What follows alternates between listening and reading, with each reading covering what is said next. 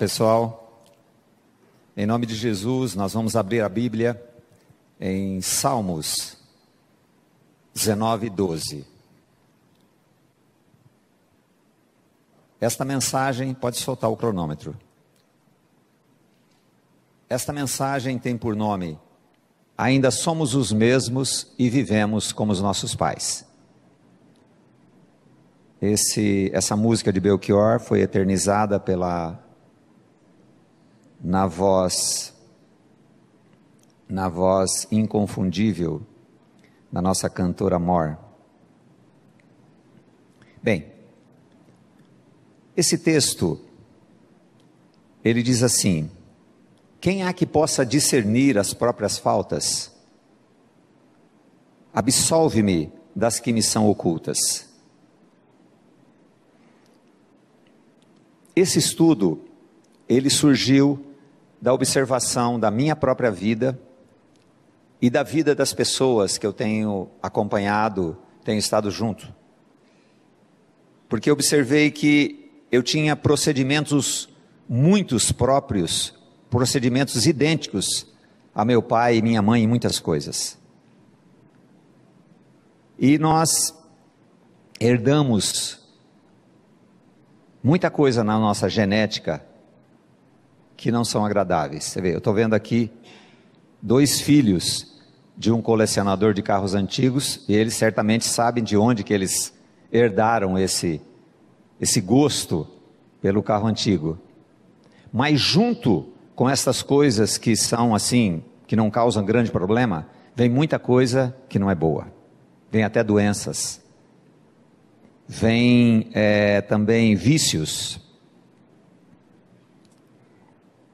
Bem, isto posto, vamos ao texto. Ele diz assim: quem pode discernir? É, olhando a tradução, essa palavra discernir pode ser entender, compreender. Então o texto fala assim: quem pode entender as próprias faltas? Então a palavra do Senhor está dizendo o seguinte: que nós não podemos entender a nossa maneira de ser. Nós não podemos entender as nossas próprias faltas, nossos erros ou os nossos pecados. E aí, na continuidade, diz assim: Eu preciso ser absolvido. Eu preciso, uma, uma, uma outra definição dessa palavra, eu preciso ser livrado, eu preciso ser purificado, eu preciso ficar impune. Então, a minha situação é que eu não consigo discernir o que eu faço de errado. E aí, o salmista clama, fala assim: Eu preciso de alguém que me absolva, alguém que me purifique. Porque essas coisas me são ocultas, ocultas ou escondidas. E a tradução literal do texto fala assim: é, escondidas cuidadosamente. Então, a Bíblia está dizendo que nós temos coisas escondidas, que nós não entendemos, e nós nem aceitamos isso como falha, como erro, como pecado. E o salmista fala assim: Eu preciso de alguém que me purifique. Está falando claramente da, da obra de Cristo, que é só Ele que pode purificar. Então, é, o salmista clama por uma ação de Deus pois entende que não é capaz de descobrir seus pecados, pois nosso conceito sobre nós é muito alto, é muito bom, nem conseguimos saber quando nossas ações são erradas, mas procuramos colocar a culpa em alguém. Por isso precisamos de revelação do erro e saber que temos o Senhor para nos libertar das práticas que nós temos. Bem, esta semana me deparei com um jovem que frequentou nossa igreja, algumas questões práticas sobre isso. Um jovem que frequentou nossa igreja e ele me disse assim: Ah, eu estou com uns problemas lá, eu estou vendo o pessoal tomar uma decisão lá, um negócio que eu não aceito muito, sabe? Eu não concordo muito, e eu estou parecendo meu pai. A hora que ele começou a contar aquela história, eu lembrei do pai dele, já falecido. E ele citou o pai dele.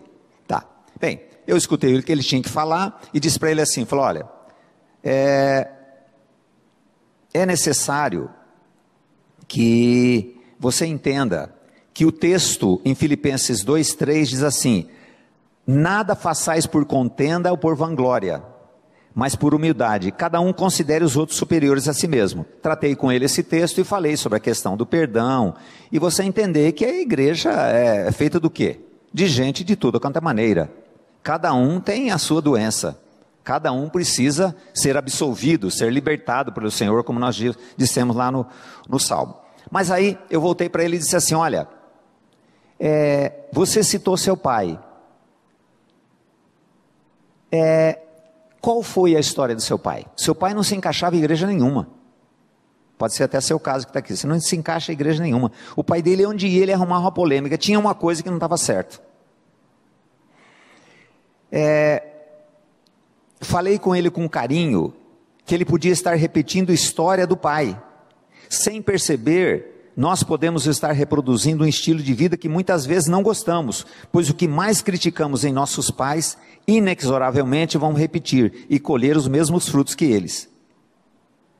Então falei: olha, você mesmo já observou que você está fazendo igualzinho o seu pai,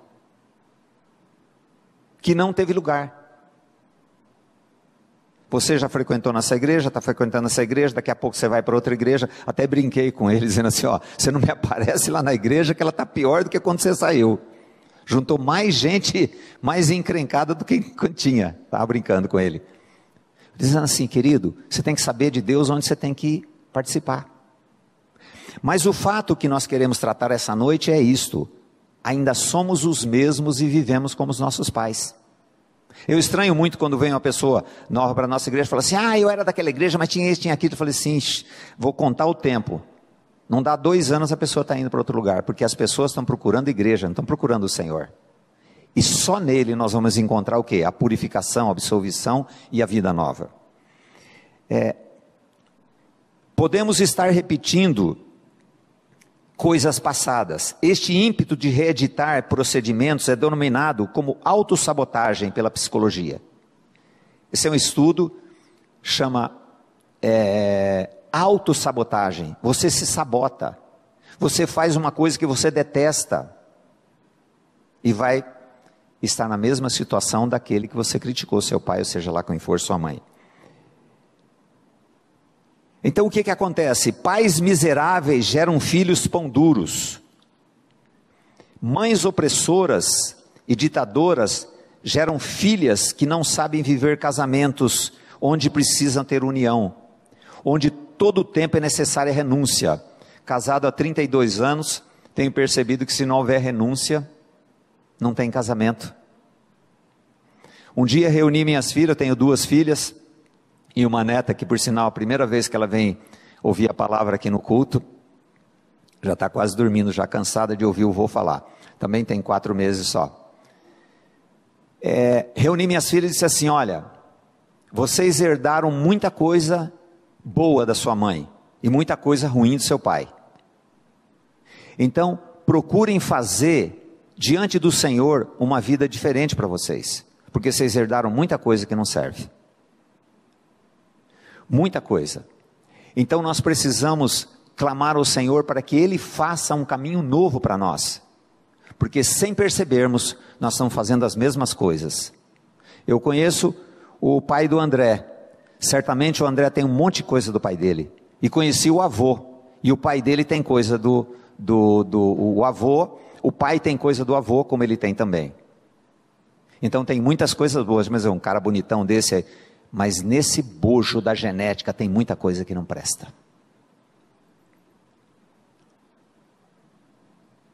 É, pais omissos geram filhos que não conseguem ser líderes em suas casas.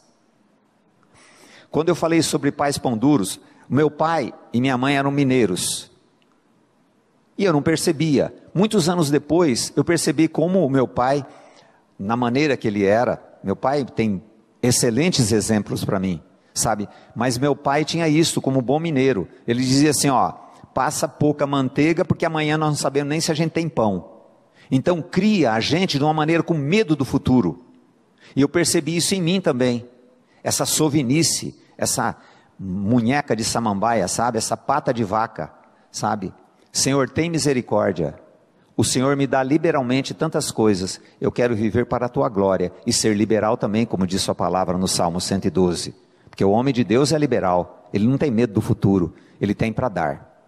Um dia clamei ao Senhor falei: Senhor, a tua palavra fala que aquele que trabalha tenha para si tenha para repartir. Eu não tinha para repartir. Eu falei: Senhor, eu preciso que o Senhor me dê condições de ter o que repartir.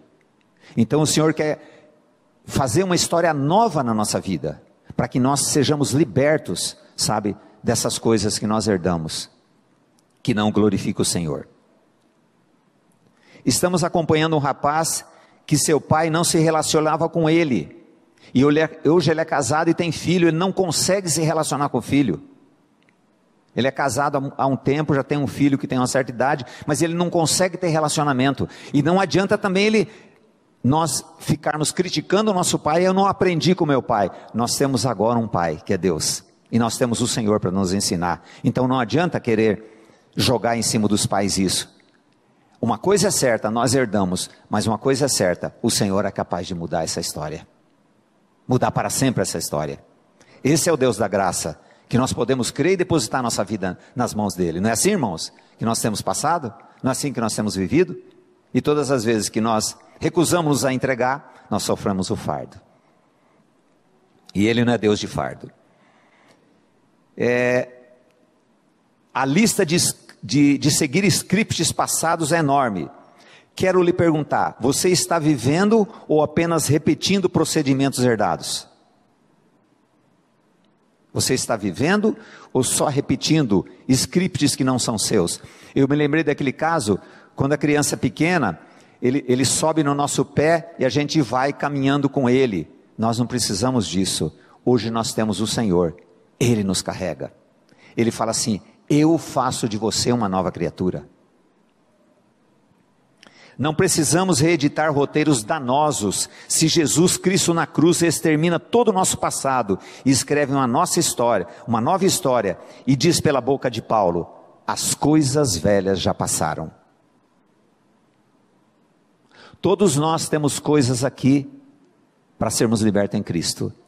Ele quer nos revelar e nós entregarmos a Ele e falar assim: Eu não quero viver a vida de outra pessoa. Eu quero viver a vida que o Senhor tem para mim.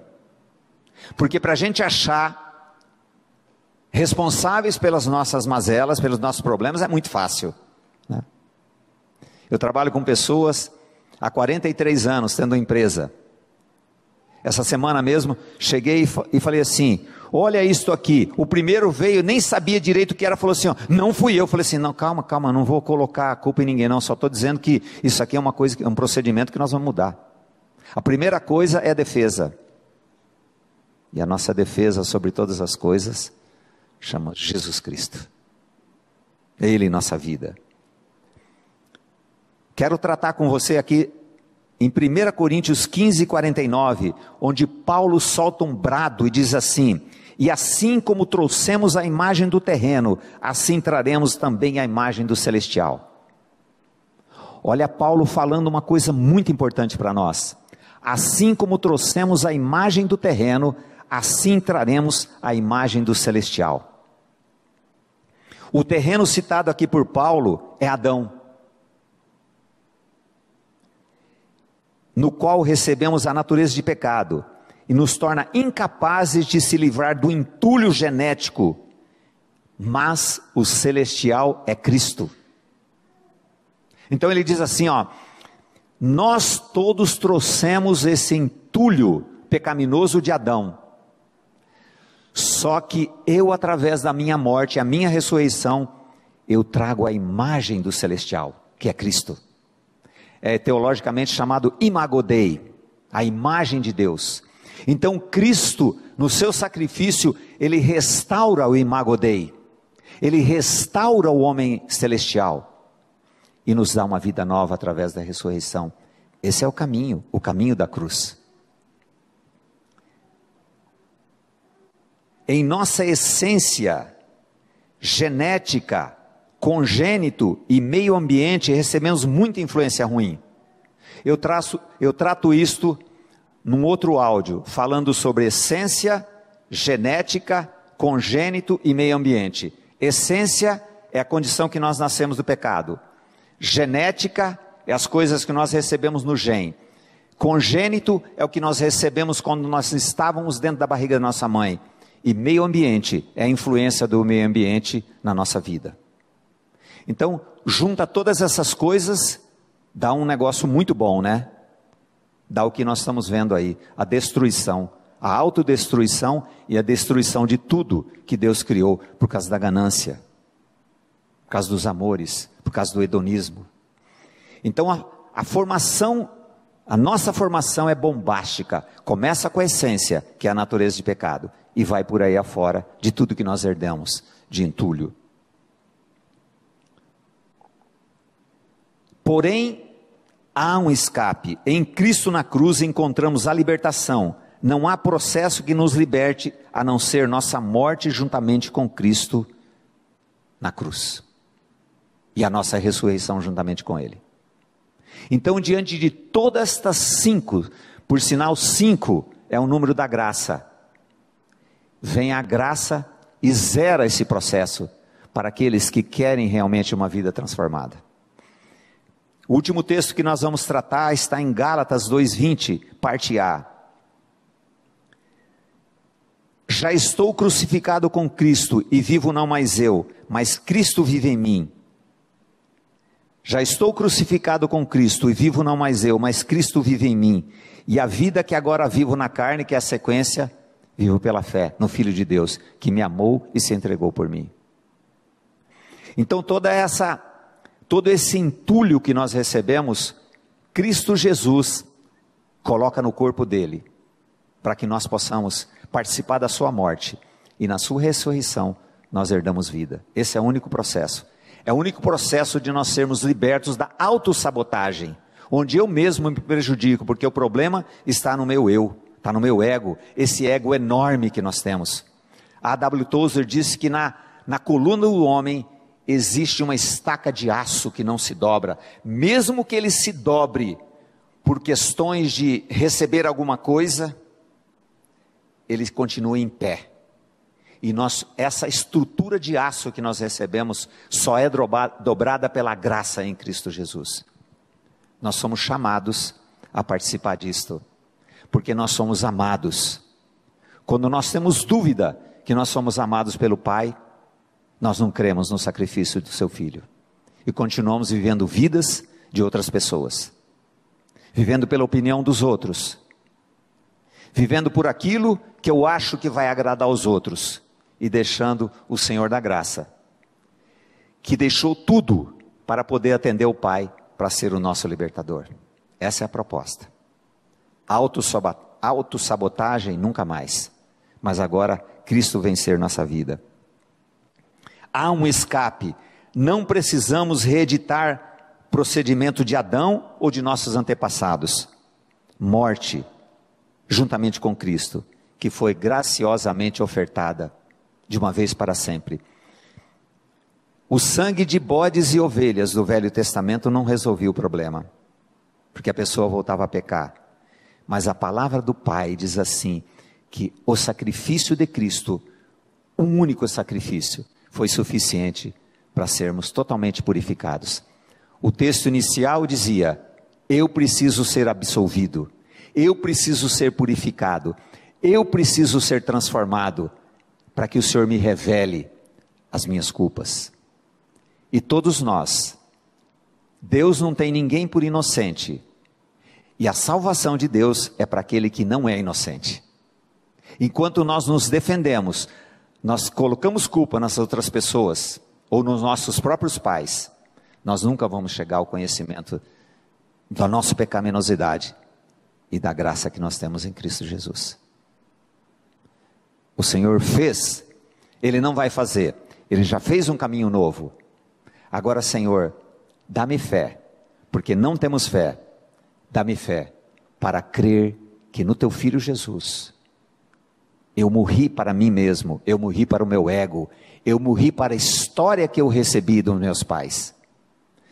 Mas na Sua ressurreição, eu ganhei uma vida nova.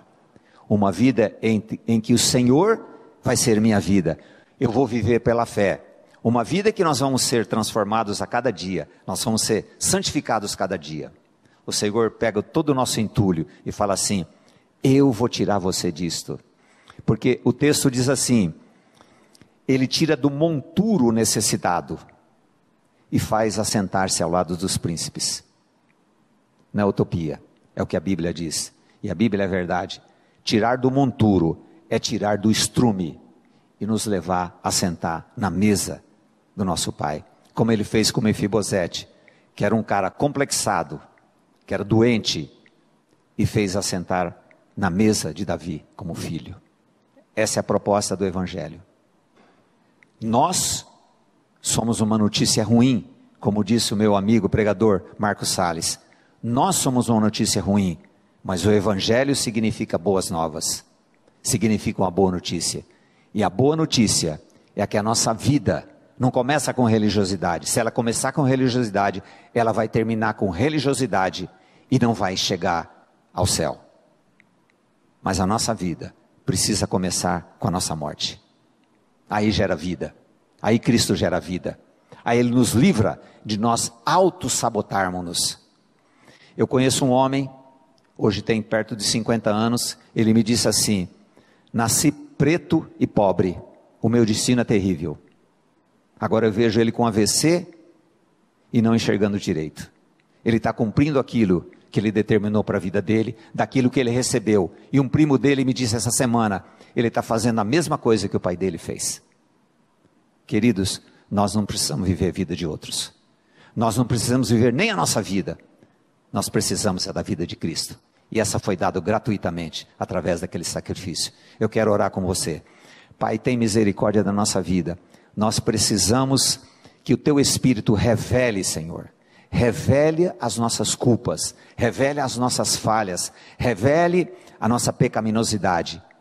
Mas diante disso, nós também agradecemos, porque o Senhor é aquele que nos absolve, o Senhor é aquele que nos liberta, o Senhor é aquele que nos purifica e fez tudo isso no seu Filho Jesus. Muito obrigado, meu Pai.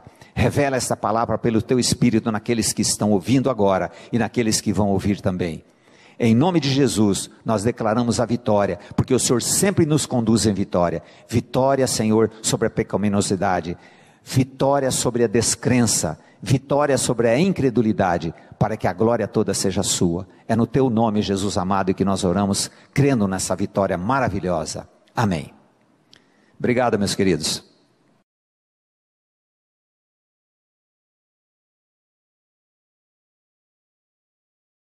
Meus queridos, eu quero apresentar a vocês o Ministério de Áudios e Vídeos curtos, de cinco minutos, do meu querido irmão Valdir Flora Batista.